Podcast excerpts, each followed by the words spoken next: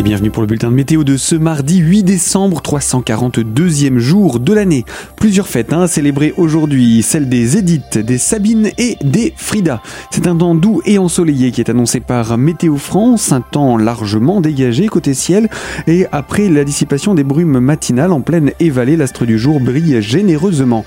Les nuages élevés arrivent ensuite par l'ouest en cours d'après-midi, annonciateur d'une dégradation de pluie prévue pour la soirée et la nuit prochaine.